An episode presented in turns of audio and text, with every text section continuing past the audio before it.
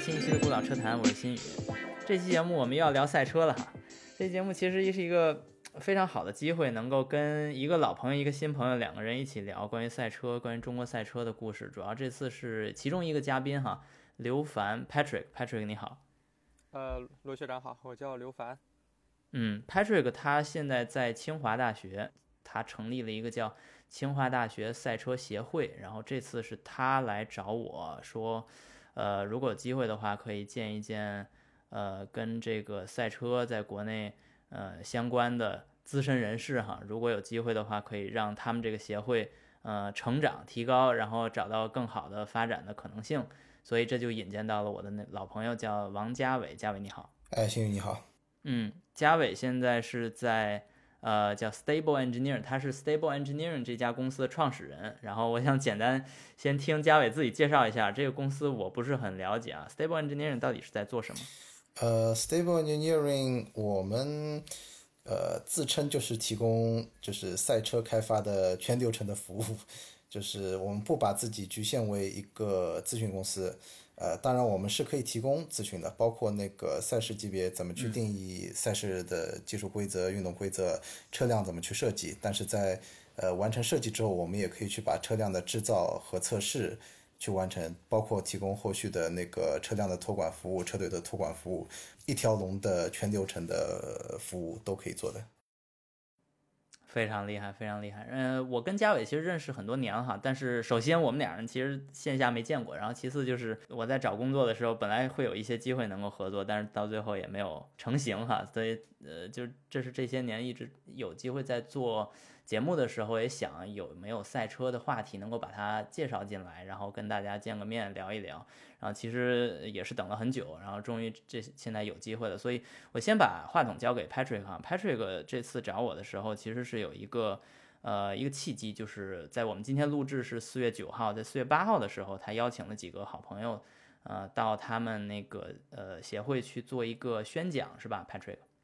嗯，是的，是的。然后当时其实找到我是想问那个之前我们的一个另一个节目嘉宾哈李沁，就是有没有机会能够联系到他。其实这也是一个非常好的契机哈，就是通过听我节目知道有这么个 F1 达人，然后把他再引荐到其他的场合，再去跟更广泛的呃无论是爱好者还是专业人士啊去进行交流。这这是我觉得我希望的创造的这种孤岛车坛的一个效果。然后我想请 Patrick 先介绍一下他现在想在这个清华。所以叫赛车协会在做什么？啊，我这边是本科，也是和罗学长一样，毕业于那个同济大学，然后当时读的是车辆工程，然后在本科的时候有做了三年的那个 FSAE，就是那个 Formula Student 的那个比赛，有做了两年的电气系统的工程师和一年的车队队长，然后做队长那一年带领车队获得了一个2020赛季的中国赛总冠军，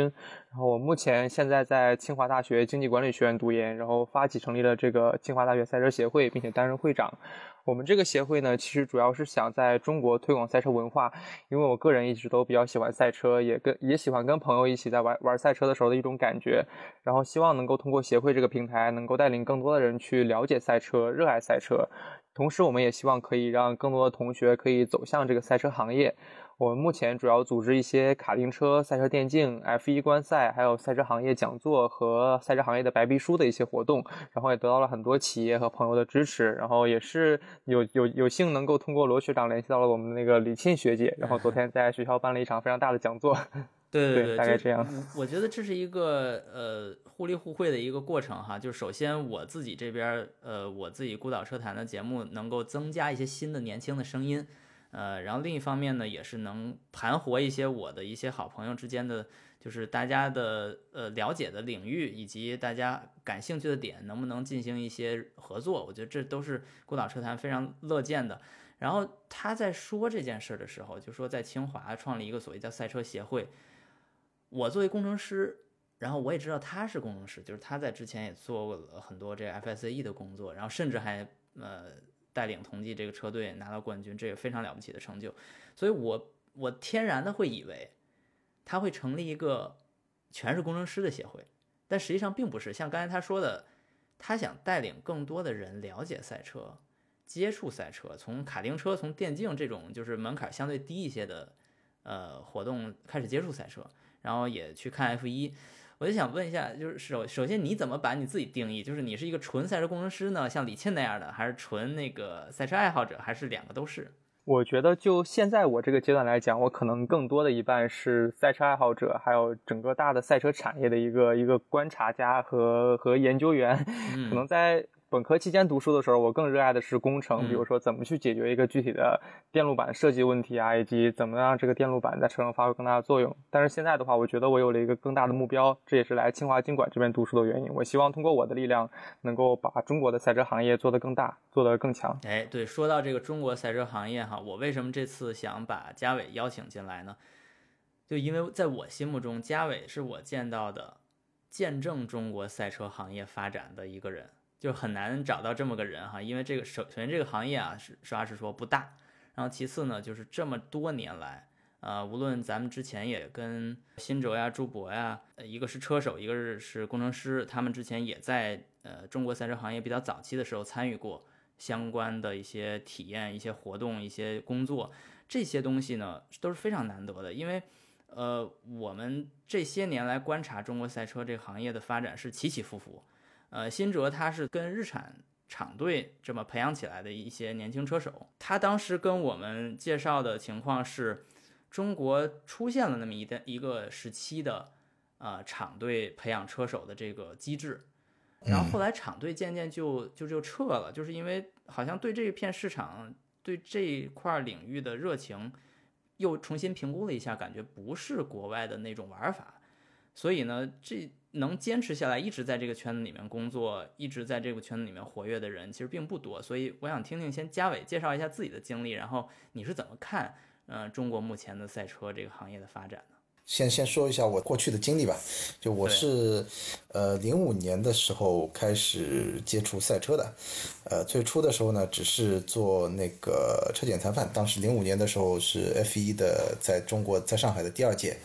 然后正正好由于一个朋友去在在招志愿者嘛，然后我有这个工科背景，所以就很顺利的成为了那个车检裁判。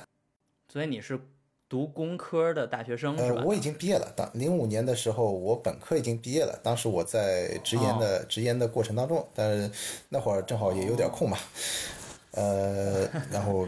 对，因为这个去 F 一这边做车检裁判，他有几个要求，一个是就是我对车的结构必须要了解，我英语必须要比较好，否则没法跟他们沟通嘛。那这几项满足啊，那他们觉得可以，然后就向我打开了这个赛车行业的这个大门。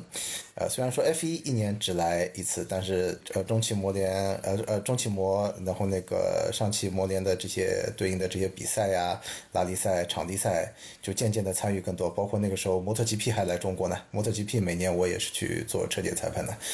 呃，DTM 你去没去？哎，DTM 那一年我没有去，非常的可惜，就就那一次我没有去。但是你记不记得当时那个有个车被被井盖给砸了？当时那台被砸就在浦东比赛被砸的那台车，那个梅兰德他是后来一直做 F 一的那个安全车驾驶员嘛？你记得吗？砸的是他呀，对，砸的就梅兰德。然后梅兰德那老兄，我们后来做每次做 F 一那个车检裁判的时候，他老是挤到车检裁判的办公室来，为什么呢？因为其他地方不准他抽烟。车检裁判办公室里有几个老烟枪，他就老是跑到这儿来抽烟，然后找我们聊天。很有意思，很有意思。所以你参加的这段时间的车检裁判，给你大开眼界哈，就把整个赛车行业的本质展示给你。呃，是的，确实就是因为我从那个本科，呃，就算有这些呃知识的背景，再加上我后来自己看的，我能看到的那个时候，其实也就是一些改改装车杂志居多嘛。不知道你记不记得那个时候台湾的那些什么 Option 啊，什么东西的那些杂志，就是。那些东西，包括再加上早期的早期的 Top Gear，我一直在说这个是入行的早期的一些那个信息来源。然后，但是上到 F 一的时候就发现，哇，天哪，这个世界是不一样的。就是，然后这悬架居然可以这样设计，就完全从来没有想过可以这样设计。但是它在原理上其实和一台民用车没有什么不一样。然后就一下子就感觉，呃。赛车这一块在工程上就打开了一扇门，我不需要拘泥于那些那些传统的那些做法，但是在汽车理论上它又是相通的，又是完全一致的，所以这个确实是就是在在技技术上是一个入门，然后再加上。呃，看到不同的赛事，就有摩托车，有那个 F 一，有那个那个那个时候还有 A 一，我不知道你记不记得那个是 A 一就是在中国存在过，对一两届吧。对对对，它是以一种国家赛的形式，然后其他的还有包括像那个像 CRC 啊，那个拉力赛，那个 CTCC 的的房车这些全部都看了一遍之后，啊，那开始大概理解赛车是怎么样一回事儿。所以，所以你虽然是当裁判，但是你因为有工程的背景，所以你一直关注的是比较工程的那些特质、那些特点。呃，是啊，其实我私下说，就你前面说那个，呃，到底是那个呃喜欢技术技术的东西，还是说是个车迷这个东西？我我其实我有件事情很很惭愧的，你说上到像 F 一这个东西，我都不认为我是一个 F 一的赛车的赛事的车迷，因为我基本上就盯着车看，我对里面人的部分并不是很感兴趣。这个没有什么惭愧的，我觉得这也是因为有一些，就尤其是我这个节目里面的一些朋友，他对工程是更热爱的。比如李沁，他就是呃跟我们专门说过这件事，就是他关注赛车更多的，甚至不是开赛车的那种激情，而是那些车是如何成为那些车的。我觉得这些是他感兴趣，我我觉得这个是很可以理解的。但是 Patrick 这个位置正好是。可能他对自己的定位是爱好者那边更多一些，是吧？嗯，是的，是的，希望做一些那个推广方面的事情，而不是说专注在工程的每某个赛道。我觉得我可以做一些更大的事情，这也是我一个长期的目标。对，所以嘉嘉伟，你你有没有参与过 FSAE 呢？跟呃 Patrick 他们这一圈的同学们有没有接触过？呃，我有很多的交集，嗯、但是呢，很再次很惭愧，没有直接参加过。因为你太早了。我的交集是怎么样？最早是到，呃，甚至早于第一届 FSC，就是零八年的时候，嗯、就是当时上海交大有做过 FSAE 车队，还去国外参赛的。我不知道你们当时有没有这个印象？哦、哎，零七还是零八年？我没有印象，我我也不在交大上，然后我也不知道那时候是怎么回事。交大有一个 FSAE 车队，当时是去国外去，还去参加比赛了的。然后呢，我实际上是作为编外人员，并不是正式的在车队内帮他们解决了一些问题，比方说一些比较难采购的零件的采购啊，去帮他们找到 sourcing 这些东西。因为我当时我自己还在去英国读研嘛，就是进就是基本上两个学期就是都是在英国，就中间呃暑期寒期回来的，呃暑暑假寒假的时候回来的，所以那个没有办法一直待在车队上面，就是很很很可惜错过了这一个。但是这个我觉得其实在国内的 FSE 里面。其实也有一点里程碑式的性性质了，就它是在在正式的 FSC 的第一届之前呢。对对对对，但是后来你进入行业的时候，你是先进的赛车呢，还是先进的汽车呢？呃，我其实正式工作开始的时候是先进入汽车的零零部件行业，就是在我能够全职的去做赛车工程师之前，我在那个电装，就日本电装。呃，Denso 做过柴油共轨系统的那个开发的工程师，然后后来呢又在当时是 TRW，然后现在整个被财富收购掉了，就是我做过转向系电子助力转向系统的那个开发的工程师。一个一个真正入行的机会呢，是大概零九年的时候，当时 Motec 就澳大利亚那个做 ECU 的电子系统的那个供应商、嗯 Motec 当时进到中国，他们在中国有一个办公室是在在北京的，然后我其实不在那边上班啊，我是给他们是在赛事期间做那个赛事支持的工程师，还有做一些等于呃一部分支持一些 sales 这些工作，然后。你又是编外人员，呃，是编外人员。那个时候我还在 TRW 在在做全职的工作。啊，好还好这俩公司没有竞争啊。对对对对，并没有竞争的关系。呃，但是比较有意思的是，早期的呃 FSA A A E 车队其实有蛮多的那个 Motec ECU 是从我手里买给他们的。那个时候我做我做市场吧。呃，然后呢？你你是所有车队的供应链？对啊，所以所以就很有意思，就是那个呃，前期是 Motec，然后到我自己二零一三年是二零一三年一月，当时正式进入那个马瑞利的赛车运动部，总算是全职了，因为他正好是马瑞利的赛车部招的招的人嘛，所以那个从那个时间开始，又有很多 FSE 车队的马瑞利的 ECU 是要不是我赞助出去，要不是我卖出去的。然 后说到这个，我就想到。我当时在博士嘛，我们那个公司是从二零一八年，好像我我印象如果没错的话，二零一八年才正式在以 Bosch Engineering 就是我所在那公司为依托，在上海成立了所谓叫赛车部门，但实际上就招了一个人，就是 在这之前全都是通过香港代理。可以想见，在这之前买一个赛车的零件，哪怕这个公司其实已经在中国存在了，都依然要通过香港，这件事是很很可笑的。嗯，是的，这个事儿其实我自己做了之后才发现，小批量的进口一些呃电子设备，呃，确实是挺麻烦的一件事情。首先，赛车的 ECU 上面的插头，我们经常会使用就是那些航空级的插头嘛，为为了更高的。limo 是吧？呃，不是 limo，就是其常用的是一家叫是德驰下面一个叫做 Autosport 的一个系列，然后 Autosport 的那个系列。呃，它有它有两个供应商，一个是那个德驰 TE 那边也在做 Autosport，还有一家是法国的一家叫什么 Sorry 啊什么的。然后，但是它有一个问题，就是这个系列它是军标，而且是北约军标。哈哈哈哈哈！就是中国的赛车界要靠北北约的通过才能拿到，是吗？对，然后在很长的时间内，实际上是没有办法合法的去采购这一类的插头的。就你你只能通过香港那边水货去进来，就是就别说这边的海关收不收，对面的都不放。太有意思了，我觉得这件事在映射到我在美国读书的时候，FSE 是电动的，当时电动 FSE 在美国应该是二零一三年的时候才宣布成立，然后第一次比赛应该是二零一四年的暑假，然后当时我们因为要做电动车，然后需要电池包、电池组、电池芯儿。这整个这这一套就是这个工具链就都没有，然后最简单的电池芯儿，还有电池测试设备，我记得当时都是我们通过一个不是很正经的渠道从深圳买的，然后以一个非常不正规的方式去标上它是多少电压、多少容量，然后空运到美国去的，就是从深圳空运到美国去的。因为如果你真的标的它实际的呃量的话，呃，空运是非法的，是不允许空运的，嗯。是的，非常有意思。OK，那刚才说到的，就你在呃中国见证了很多赛车的一些点点滴滴哈，从最初的当志愿者到后来真正以一个正式职员的身份进入马瑞利，你在这几年中观察到，就是 FSE 的这些学生，呃，他们如果你每年都接触他们的话，他们有什么变化没有？就是中国汽车行业也逐渐上来了，然后中国大学生也扩招了，怎样怎样？他们有什么变化没有？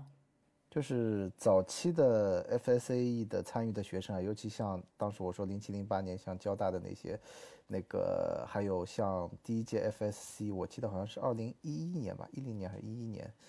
呃，就是早期的 FSAE 的参与学生，那是完全是热情驱动的，因为其他人也不知道这什么玩意儿，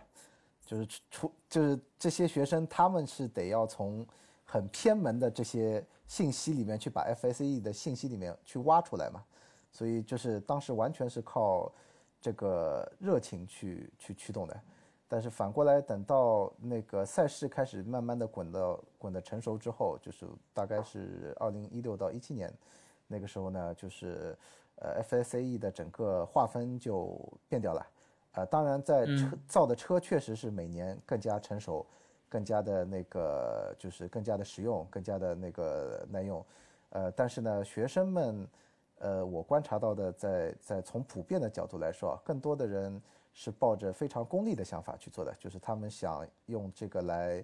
比方说是混简历，这样可以到那个大公司里面去有更好的工作或者更高的薪资，呃，而不是说为了出于对赛车的这个热情去。我不是说这个有什么错。但是呢，这个确实是，它是一个变化，是个变化，而且它还导致了一个结果是，呃，从那一代开始，呃，真正会流入到赛车行业的从业者几乎就断代了。哦，所以你在这边本来想通过 FSE 接到一些优秀的赛车工程师的苗子，但是他们都不往你这来，对，会很困难。不是说完全没有，但是就很少，所以大家也都是抢嘛，也就很困难。那 Patrick，你遇到这种情况了吗？因为你是现身说法嘛，你就在这个车队里面。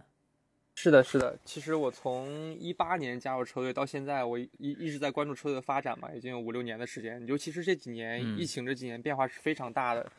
呃，我也非常认可像刚刚嘉伟老师说的，其实现在 FISE 的很多同学就是没有当初那么纯粹了吧？可能像像我像同济电车队这边，我可以介绍一下，我们一开始其实成立的过程也非常的有趣。我们这个车队其实不是中国人成立的，是一个荷兰人，一个荷兰的商人。在中当时在同济那个中分中心任教，然后他在同济开了一门课程，就叫就是跟就叫赛车赛车工程还是什么的一个一个类似的一个课程。然后通过这个课程呢，他就想选拔一些学生来去参加那个德国赛。当时就有一位同学非号召力也非常强，就号召了一批硕士生和博士生，就把同济这个车队给成立起来了。然后是肖队吗？呃，不是肖队，肖队那是之后之后的那个那个队长。肖队之前还有一个，他是呃经管专业的一个同学。他可能这个领导力、号召能力比较强，就我当时可以说是骗了一群那个硕士生和博士生一起来一起来干活，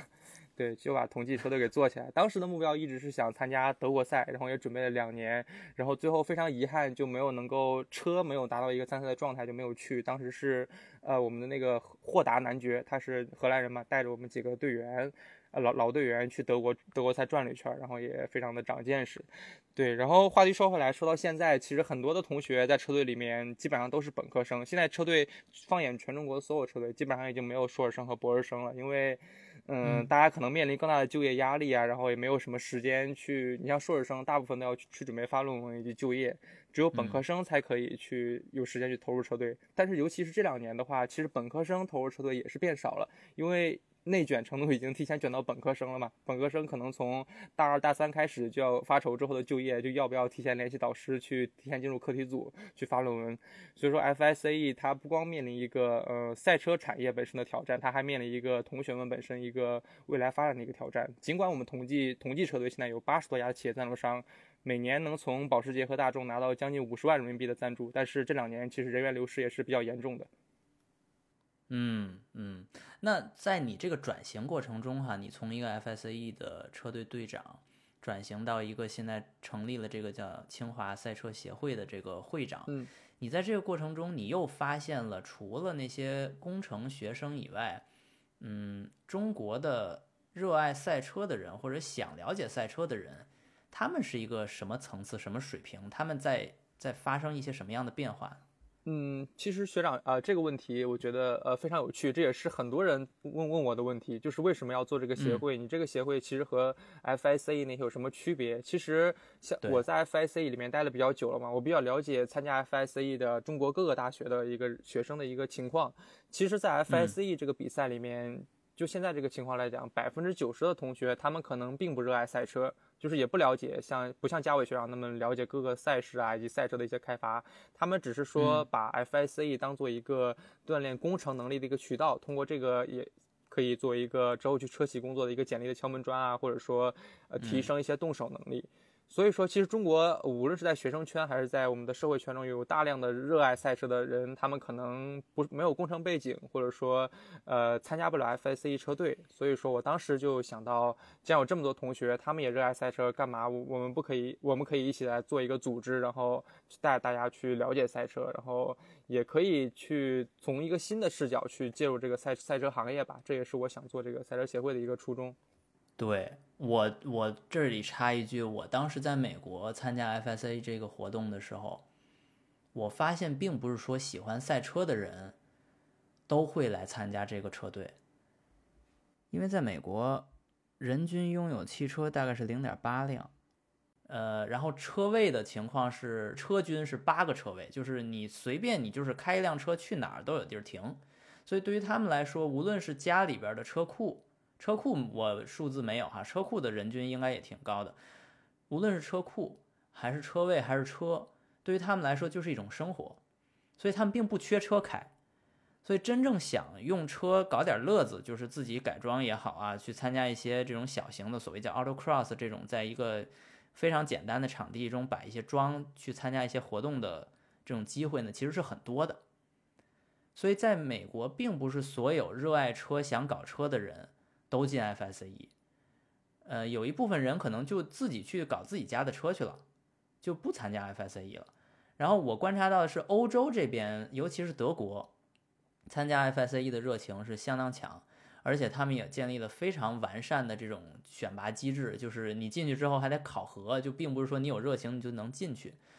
所以对于他们来说，可能这是一个他们更愿意去付诸于实践，然后提升自己能力，同时又完成自己这个热情的实现的一个过程。但是在美国那边，就是如果你真有对赛车的热情，你对汽车的热情，你可能鼓捣自己的车就就可以了，就也没有必要。然后这时候中国的国情就体现出来了，中国的人均车辆这些年应该是飙升的，但是即便如此，肯定也是没法跟发达国家相比，肯定达不到他们的水平。所以中对于中国人来说，搞车和看赛车这门门槛是特别不一样。就是看赛车的门槛其实应该是比较低的，但是搞车的门槛应该是相当高的。其实你你说的很对，就是其实某种角度来说啊，在中国的看赛车的门槛低到简直不像话。就是我们都有免费的电视台可以看，这个好像。F 一是免费的转播，对对，免费的转播，这个东西在美国好像是不存在的，英国也不是，英国也得收费。对，但是搞车这个事儿就是，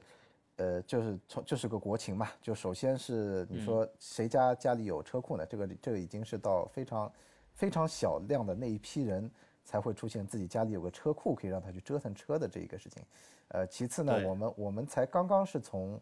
呃车变成一个就是一个遥不可及的东西。变成一个家用品的这样一个阶段，呃，但是能够真的拿它做就是改装的像样一点，把它当做一个不当一回事儿的去改装，其实对经济要求也是挺高的。而且你说，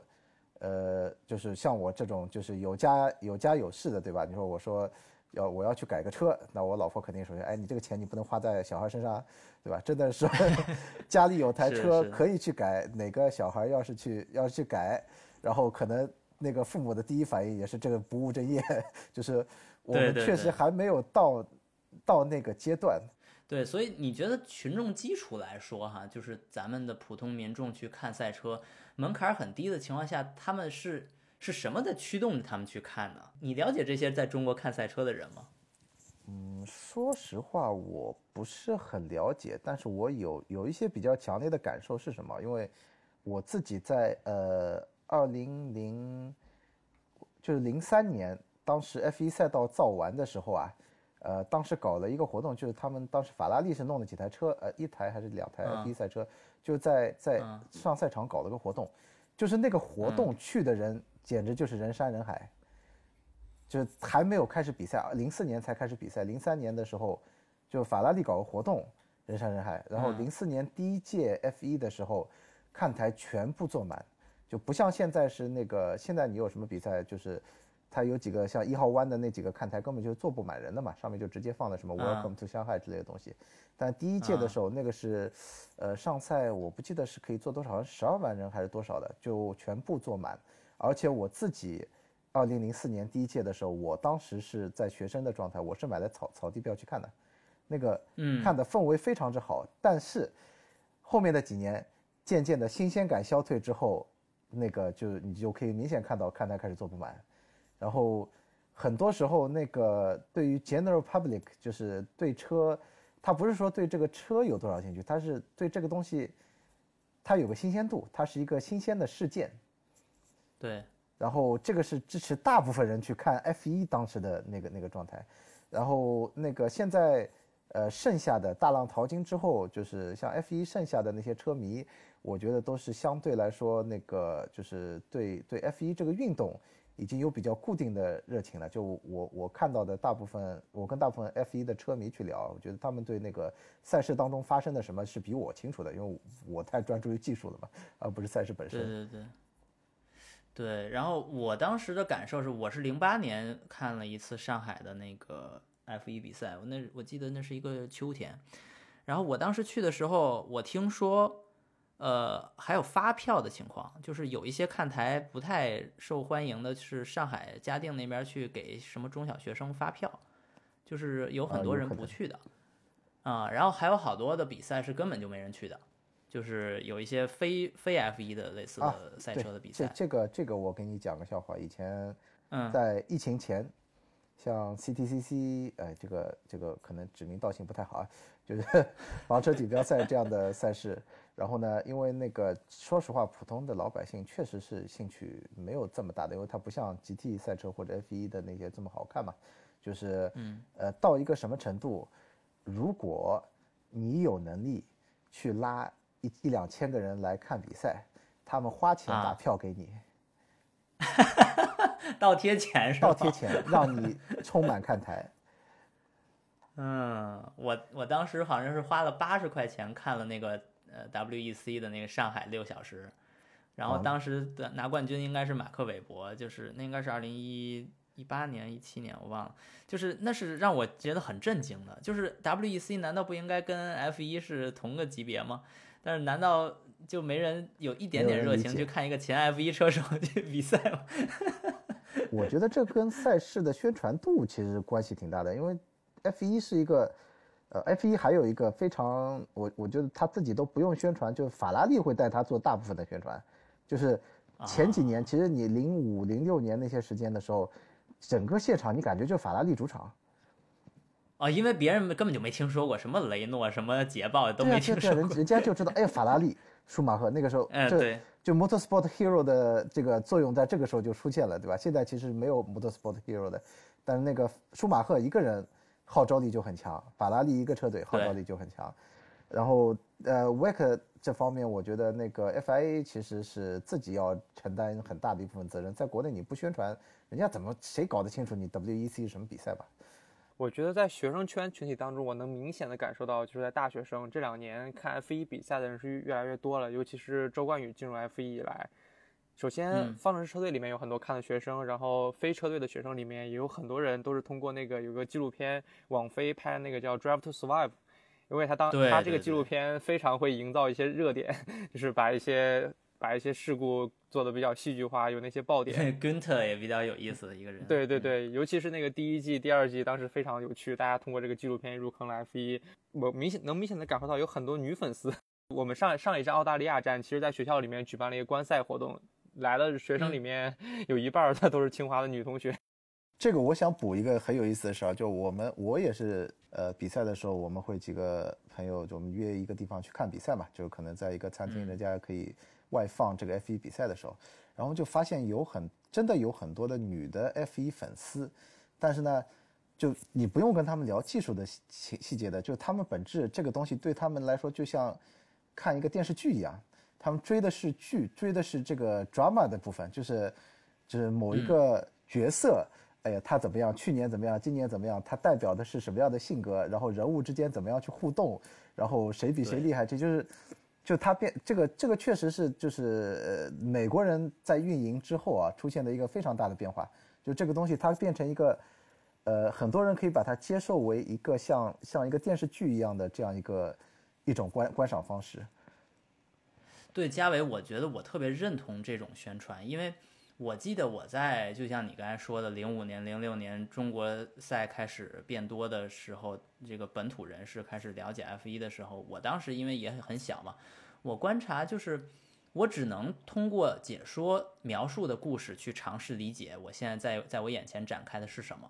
那我眼前展开的是什么呢？就是一个车队叫迈凯伦，一个车队叫威廉姆斯，一个车队叫法拉利，他们三个比较厉害。然后这三个比较厉害的车队呢，有比较有意思的车手，一个是什么蒙托亚、什么 Kimi、什么舒马赫这些人，然后每个人有不一样的性格，但是更重要的是，OK，呃，法拉利配的是普利司通轮胎，普利司通轮胎的特点是什么？然后米其林轮胎特点是什么？这是解说爱说的事情嘛。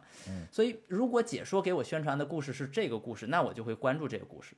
对吧？他可从来没有说过像 Gunter 这么有意思的性格的人，他从来就没有提过，对吧？他如果没提过，我怎么可能知道呢？我如果不知道，那我又怎么去以这种新的方式去观察？但是 Drive to Survive 是我特别认可的一种方式，是让所有人去了解所有车队的所有人。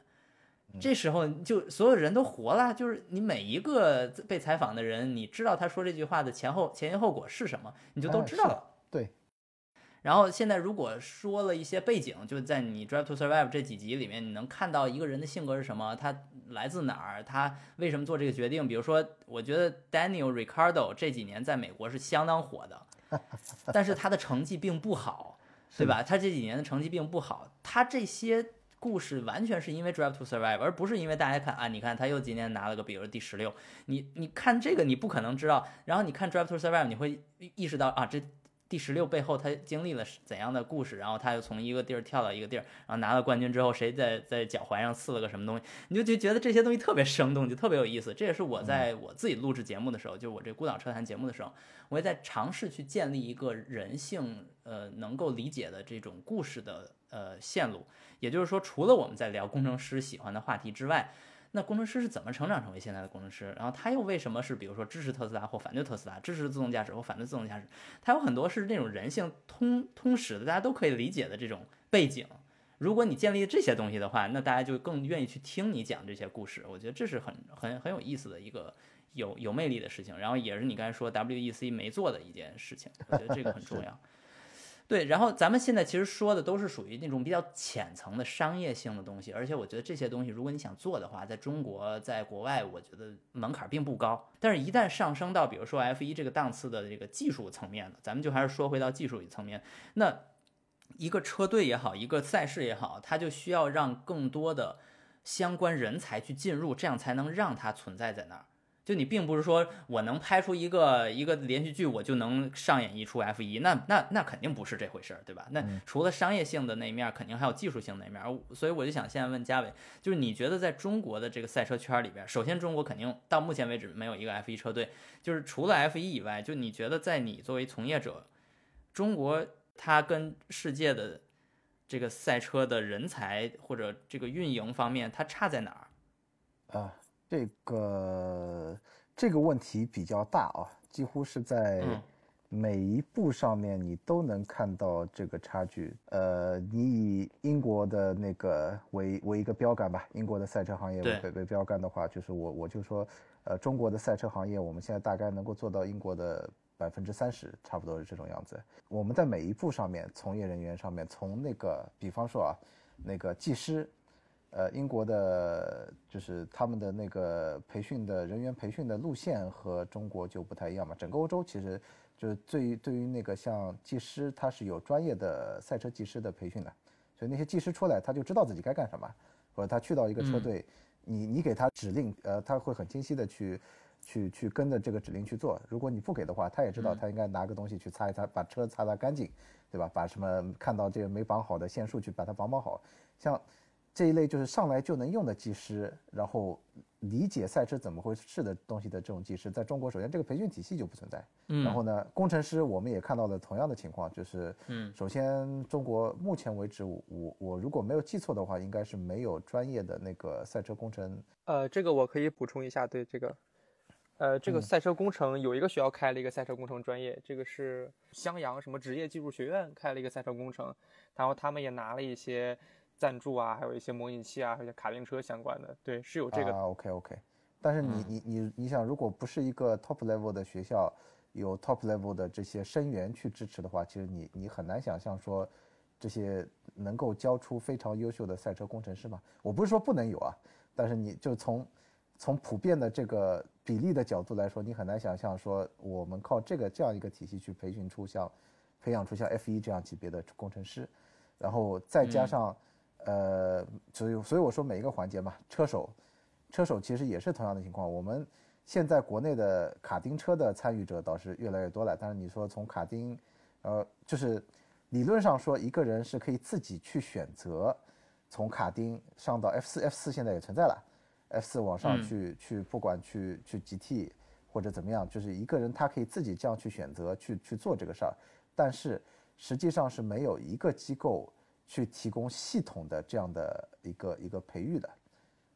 就是没有人串起来说，就是必须面对现实，你要成为一个优秀车手，你家里必须得得有点钱的，否则你你连那车的赔偿的钱你都赔不起。那就算你家里很有钱，你说我期望我的儿子或者女儿，我啊我他他以后能够成为一个优秀的车手，但是不会有这样一个机构，从你小时候啊，你现在现在呃五呃七五六七八岁的时候可以开开什么东西。对吧？什么时候开始卡丁车？我给你规划好某一步进入到某一个赛事，做几年，或者到国外去怎么镀一个金，或者怎么样，就是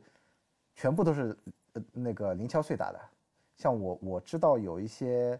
呃相对专业的卡丁车方面的车队开始培养那个年轻车手，这个是这个是开始有了，但是没有一个比方说类似一个 agency 这样的单位说，我可以给你提供一个从你小孩儿就现在当前啊、小学的时候一直到将来可以去到比方说啊、GT 的厂队，当然厂队这个事儿，嗯，在中国也不存在，对吧？我们没有，我们连做 GT 赛车的那个公司都没有，车厂都没有，或者说去到 F 一这样的路径，是它是不存在的，那就导致就是说，实话说，我们现在培养出来的那一批现在的相对年轻的那些优秀的车手，比方说像叶红丽他们那一批，他其实是个偶然，他不是个必然。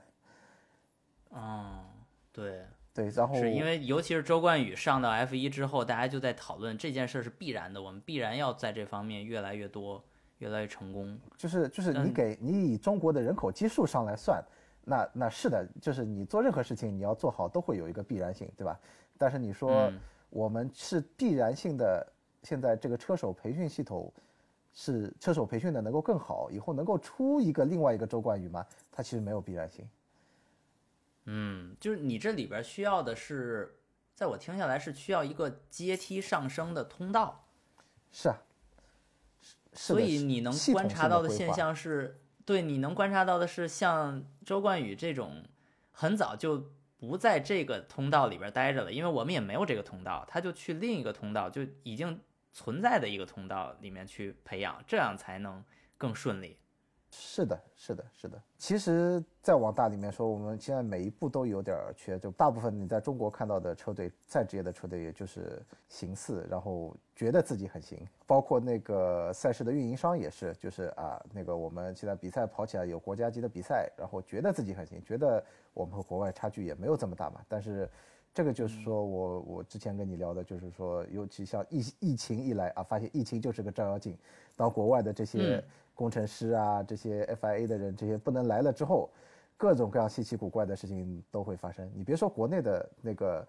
呃赛事啊，就是就呃呃比较典型的是澳门，澳门那是最神奇的。嗯。前两年的澳门赛事简直搞的是乱七八糟，因为那个 FIA 的人来不了嘛，他们传统上嗯。他们都是一直是配合 FIA 的人的嘛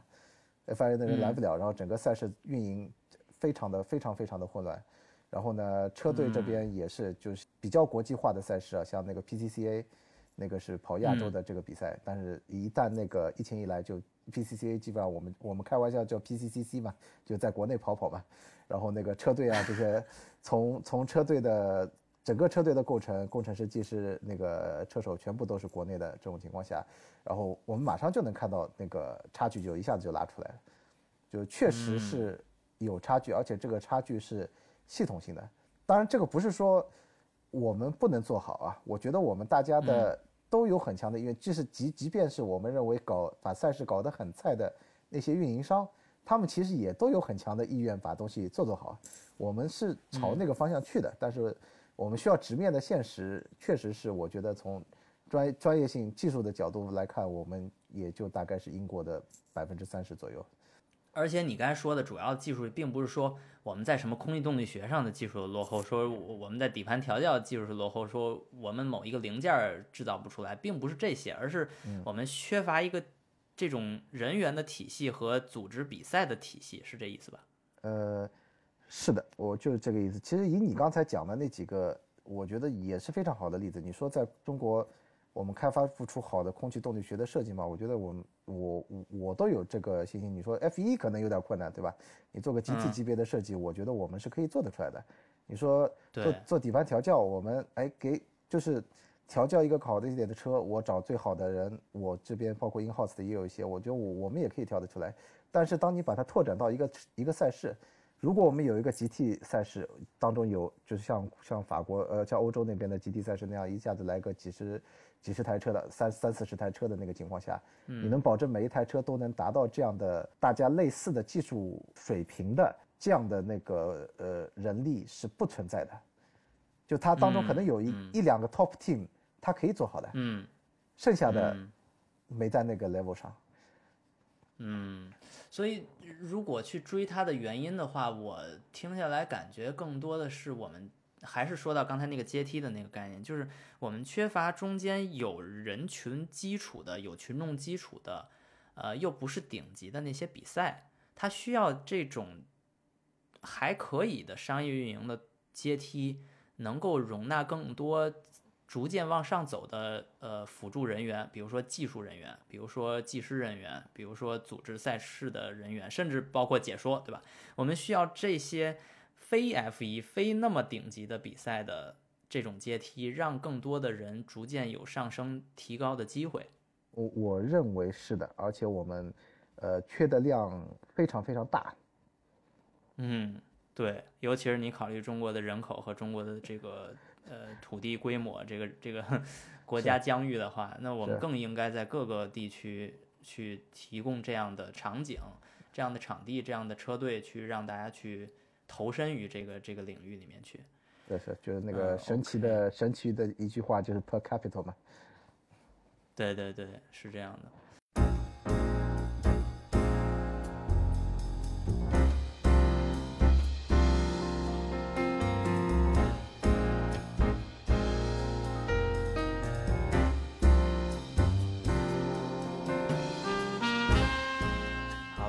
本期节目就先聊到这儿。在下期节目中，我和两位嘉宾将继续关于中国赛车、马手群体、模拟器和电动赛车产业展开讨论，敬请期待。